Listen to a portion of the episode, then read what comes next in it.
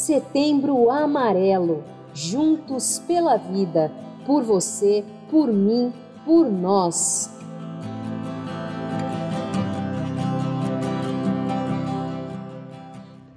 Olá para você que acompanha o nosso podcast Setembro Amarelo, juntos pela vida, por você, por mim, por nós.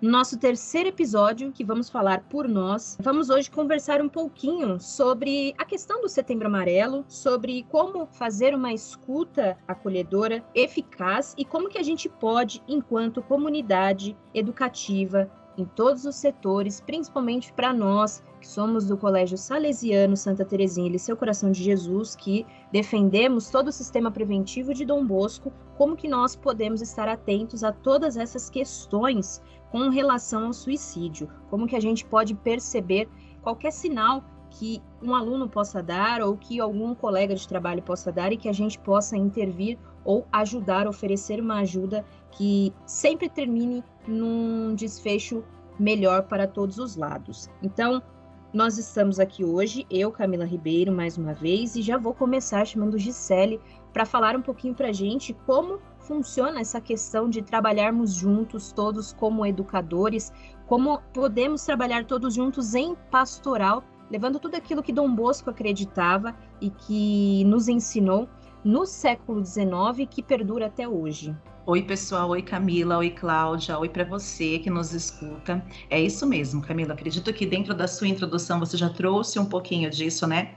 O Setembro Amarelo nos faz pensar sobre o cuidado e é um mês também que nos convida a fazer essa conversa, sobretudo perceber qual que é o nosso papel dentro de uma instituição escolar eu acredito que seja interessante falar o nosso papel, especialmente dentro de uma instituição escolar confessional salesiana, que é da qual nós fazemos parte. Por quê? Porque nós sempre vamos entender o seguinte: dentro de uma casa salesiana, todos são responsáveis pela educação todos, sem exceção. Então é por isso também que nós vamos identificar cada um dos colaboradores como sendo educador. Eu preciso entender que dentro do meu agir, dentro da minha função, eu estou educando. Se eu educo, eu vou acolher, se eu acolho, eu vou cuidar, se eu cuido, eu consigo também escutar você falava, né, da promoção dessa escuta atenta, dessa escuta ativa, dessa escuta muitas vezes direcionada, que vai pegar até em algumas situações detalhes, né, vai perceber um ou outro problema, vai ter essa atenção realmente a, a, a, um sofrimento, a uma mudança de comportamento. Então, todos, sem exceção. Nós falamos tanto no primeiro episódio quanto no segundo, mas especialmente no primeiro, nós falávamos muito da questão da presença de pátio. Então, o que, que eu preciso entender também? Dentro de um colégio, todo o espaço escolar é pátio. Então, se o meu aluno chegou na recepção, sentou ali na recepção e eu, como recepcionista, percebo que aquele aluno não está muito bem, qual que é o meu papel? Já que, como recepcionista, dentro daquela instituição, eu também educo, eu preciso ir ao encontro do aluno, perguntar para esse aluno, perceber, dar a ele a oportunidade de, de repente, desabafar, falar comigo. Da mesma forma vai ser a moça que cuida da limpeza da organização, da mesma forma vai ser o rapaz da manutenção, e se é desta maneira, com essas pessoas que participam do processo de maneira indireta, que dirá com aqueles que participam do processo de maneira direta, que são os professores, né, a equipe de coordenação, e aí nós vamos pensar nas assistentes, nos auxiliares, né, na própria coordenação. Então nós vamos pensar que toda a escola está em função de promover uma educação que é verdadeiramente integral. Quando eu penso numa educação integral, eu estou pensando neste formato de educação. Então, uma educação que acolhe, que escuta, que cuida e prepara. Fazendo isso, eu consigo estabelecer vínculos com o meu aluno. Esse, é, é, esse estabelecimento de vínculos, eu acho que é o que vai fazer tudo acontecer da maneira que precisa acontecer porque o meu aluno ele vai sentir confiança não só no espaço que ele está, mas ele tem confiança também nos profissionais com quem trabalham com ele, nos professores. A gente vai olhar para aquela casa, para aquela escola, para aquela instituição como sendo um espaço familiar. Então, eu creio que hoje, quando nós falamos, né, é, Setembro Amarelo por nós, o que nós podemos fazer? Dentre tantas coisas, primeiro, termos essa consciência de que nós somos educadores. Primeiro, somos educadores. Se somos educadores, como é que nós devemos nos portar frente à educação? Como que deve ser o meu agir? Então, o meu agir ele deve ser acolhedor, primeiro de tudo. Eu não posso dizer que eu sou educadora se de repente eu não consigo acolher. Então, como que eu recebo, como eu me apresento ao meu aluno, ao meu colega de trabalho também, né, gente? Porque a experiência e a ação educar, ela acontece com todos que estão envolvidos. Então, é óbvio que a minha primeira é, intenção, se assim posso dizer, o meu primeiro público, né, o meu primeiro destinatário, na verdade, vai ser o meu aluno.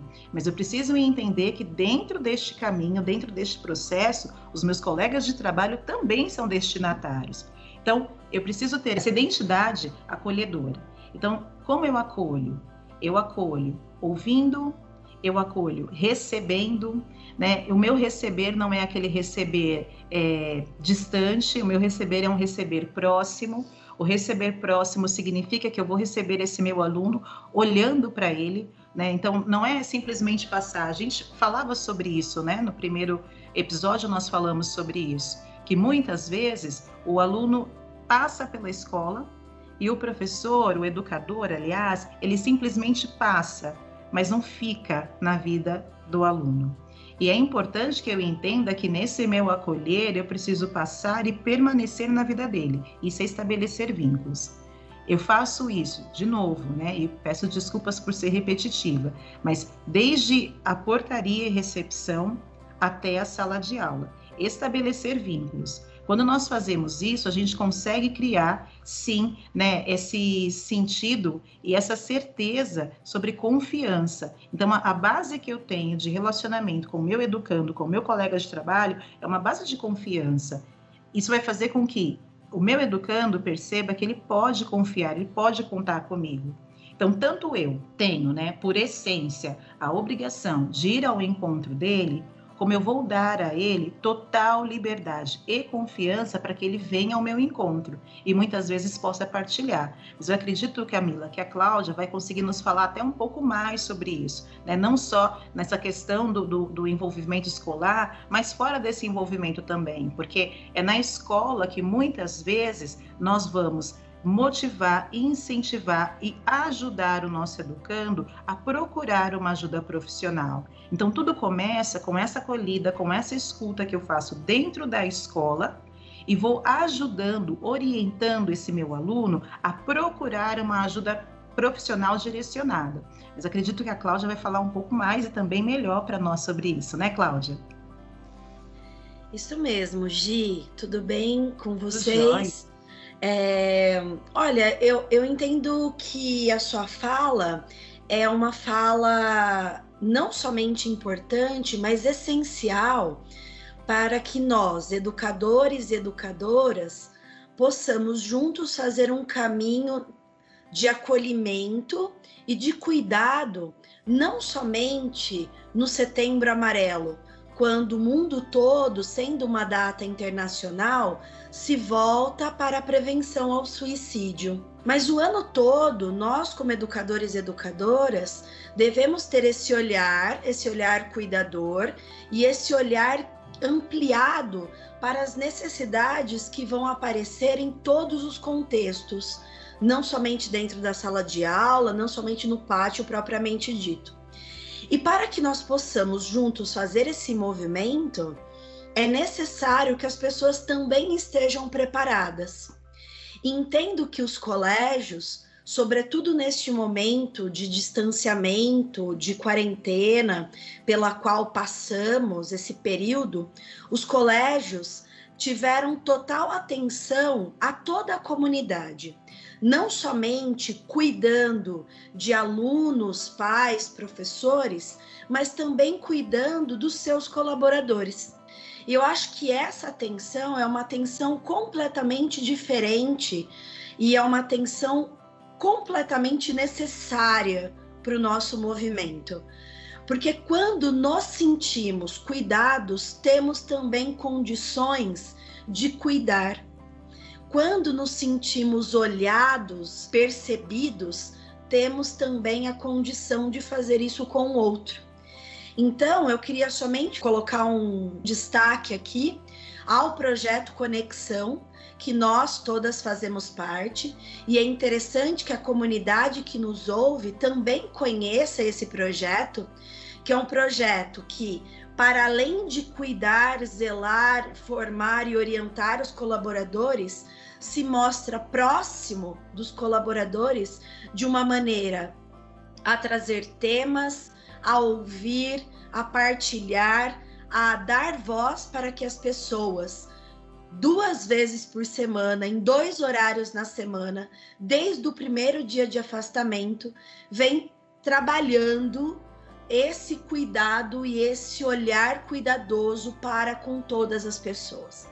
Então, se nós somos educadores e educadoras que temos um olhar cuidador para crianças, adolescentes e jovens, isso se dá antes mesmo do projeto Conexão, mas se fortalece neste momento tão difícil, tão decisivo da nossa história.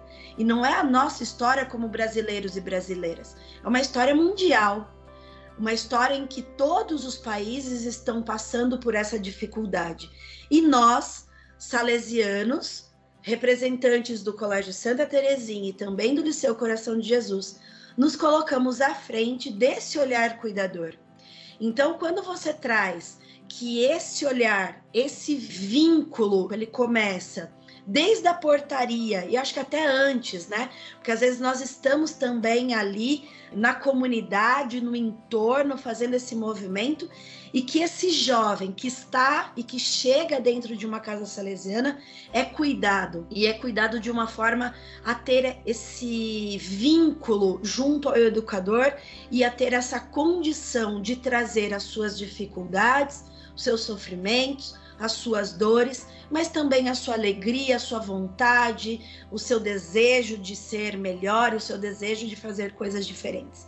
Então, eu entendo que esse setembro amarelo é um setembro amarelo especial, porque ele passa dentro de um processo de uma pandemia, com dimensões nunca antes vistas, né? Pelo menos pela nossa, eh, as pessoas da nossa idade.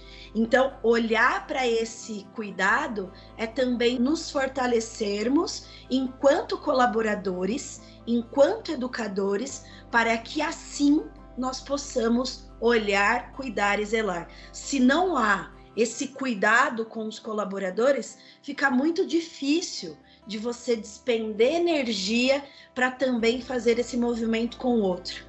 É, então, acho que o olhar para o colaborador também se estende para a criança, para o adolescente, para o jovem, para os seus pais, mas se estende também para dentro das nossas casas, com os nossos filhos, com os nossos maridos, mulheres, esposas, parceiros, pais, mães, enfim, não importa. Então você começa a ter um olhar maior. E eu acredito que realmente essa é a proposta não só da educação, a Camila falava no começo, né, Cláudia, sobre escola em pastoral. E quando nós pensamos na escola em pastoral, nós vamos pensar na escola assim, exatamente assim. Então, todas as pessoas que estão dentro daquele espaço, elas estão plenamente comprometidas com a educação. Mas o comprometer-se com a educação, pensando nessa educação que acolhe, que cuida, que estabelece vínculos, é um comprometer-se que, como você mesmo disse, vai além do espaço escolar. E é também né, esse cuidado que nós vamos ter com todos aqueles que estão envolvidos nesse processo de educação. Então, aqueles envolvidos é isso, né? É desde a portaria recepção até o professor dentro da sala de aula. Eu acho bacana a gente destacar também, Cláudia, que como que tudo isso começa, né? Essa obra salesiana, ela começa a partir do cuidado. E é interessante nós percebermos, né? Quantas situações que Dom Bosco também passa né, para promover esse cuidado para com os meninos, para promover o cuidado daqueles com quem ele trabalhava. Né? Então, como fazer realmente isso funcionar? Então, ter esse olhar atento, né? ter essa escuta realmente bastante atenta, essa escuta direcionada e saber perceber que dentro desse processo, né, as pessoas que se envolvem nesse processo, o mais importante para nós é a vida delas, né? Então, é pensar nessa educação que vai cuidar realmente da vida. Na verdade, educação é cuidar da vida, né, gente? Mas quando a gente olha para a educação salesiana, a gente percebe esse cuidado muito mais sensível, muito mais aprimorado sobre a vida, né? É legal, Gi, a gente destacar também uma frase muito bacana de Dom Bosco, né? Que é preciso que o jovem se sinta amado para que então ele saiba o que é amar, né? E isso vale para qualquer pessoa. Quando a Cláudia destaca a conexão, que é o cuidado com o colaborador, para que a gente possa estar então preparados para poder acolher e para poder enxergar o problema do outro, então parte também desse princípio de Dom Bosco, né? Porque para ele também não foi fácil ver os jovens sofrendo na Itália, naquela época de revolução industrial, em que a exploração do trabalho infantil era muito grande e que os jovens sofriam bastante, principalmente Sim. aqueles que tinham condições mais vulneráveis, né? Não tinham condições é, salariais e tudo mais, e condições mesmo de vida.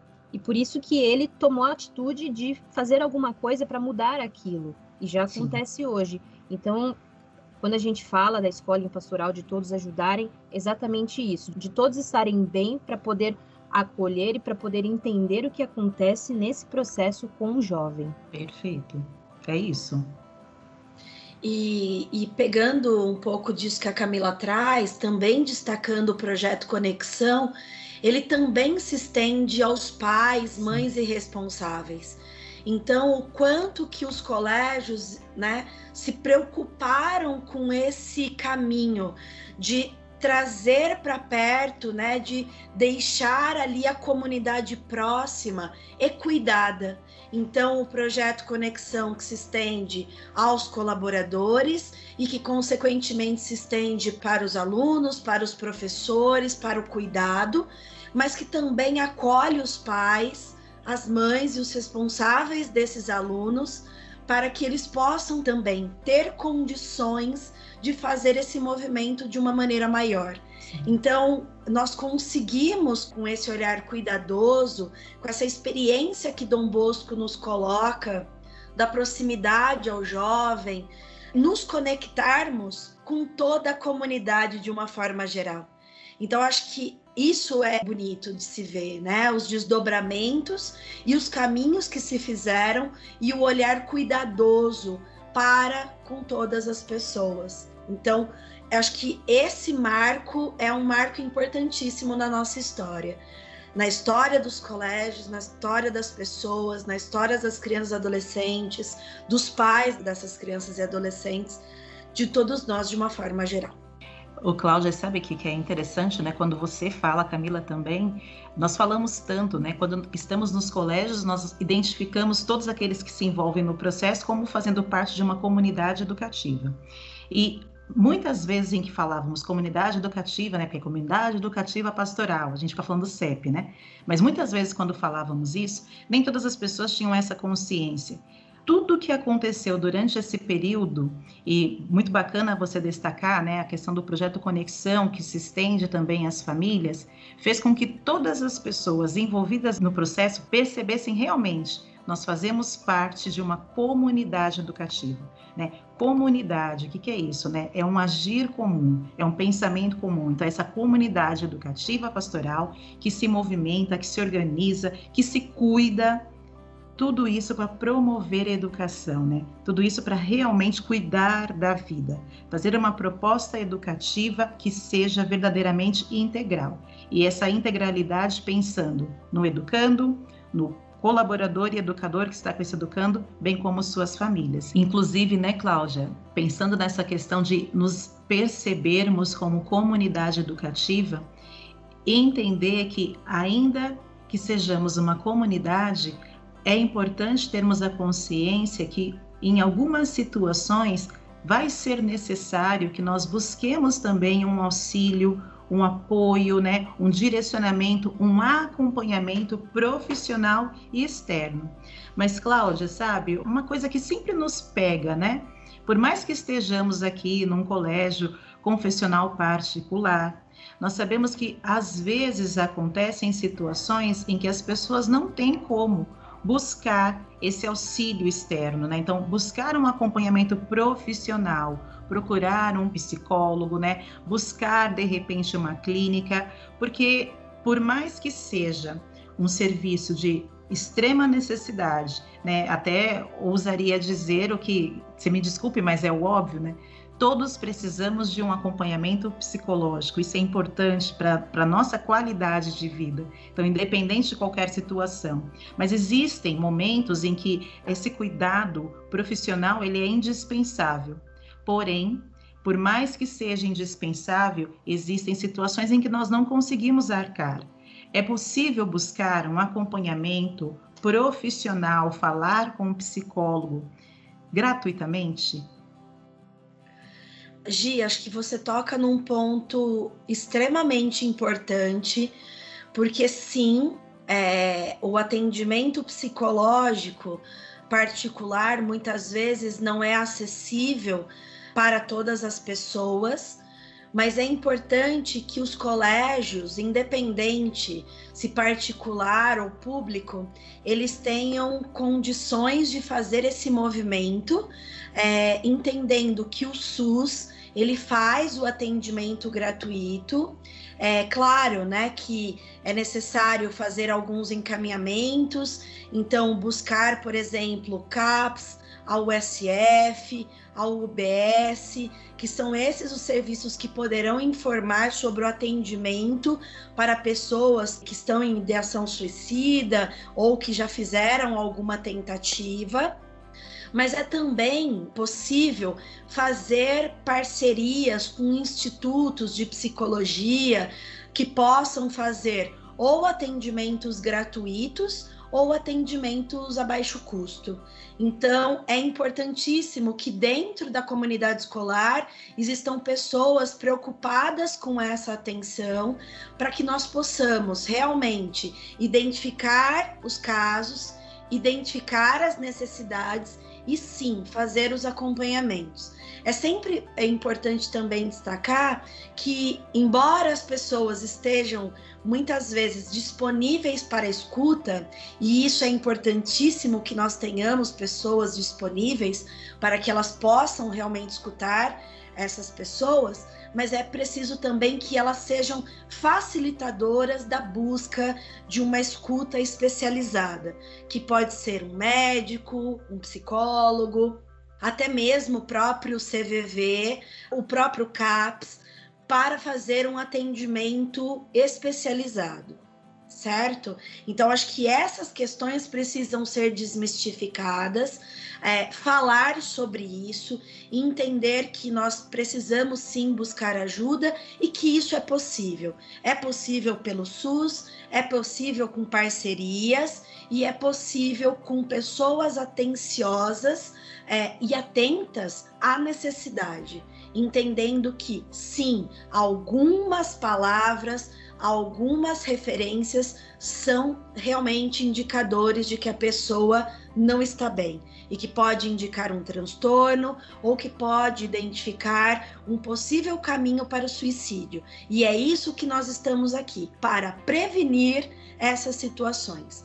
Então acho que o episódio de hoje traz esse olhar, traz esse caminho e todos os outros episódios traz é, formas caminhos, experiências de como cuidar e principalmente como prevenir situações como essa.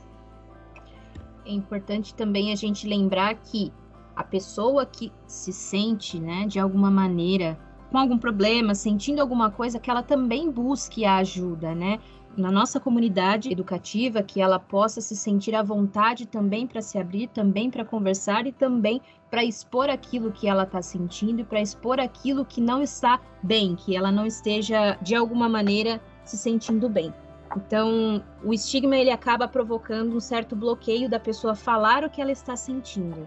E quando a gente tem isso, é aí que mora o perigo, porque a pessoa não vai falar e ela não falando, ela acaba indo cada vez mais para essa situação de risco. Então é importante também a Cláudia vai poder falar um pouquinho para a gente, para que essa busca também aconteça por parte da pessoa que está enfrentando algum tipo de problema, mas que não quer falar. Primeiro, por medo dos julgamentos, depois, por medo de não querer ser a pessoa que está doente, né, o estigma, e também pelo preconceito das pessoas por, nossa, você está doente, então é, é, melhor você não ficar aqui, ou então você vai perder o seu emprego, ou então você não vai poder mais frequentar tal lugar. Todos esses aspectos que acabam bloqueando. É, perfeito, Ká. É, entendo também que essa sua fala ela dá um direcionamento para que nós possamos voltar no episódio 1, quando falamos da importância que damos para nossa saúde física, mas a dificuldade que temos de entender as necessidades da nossa saúde mental.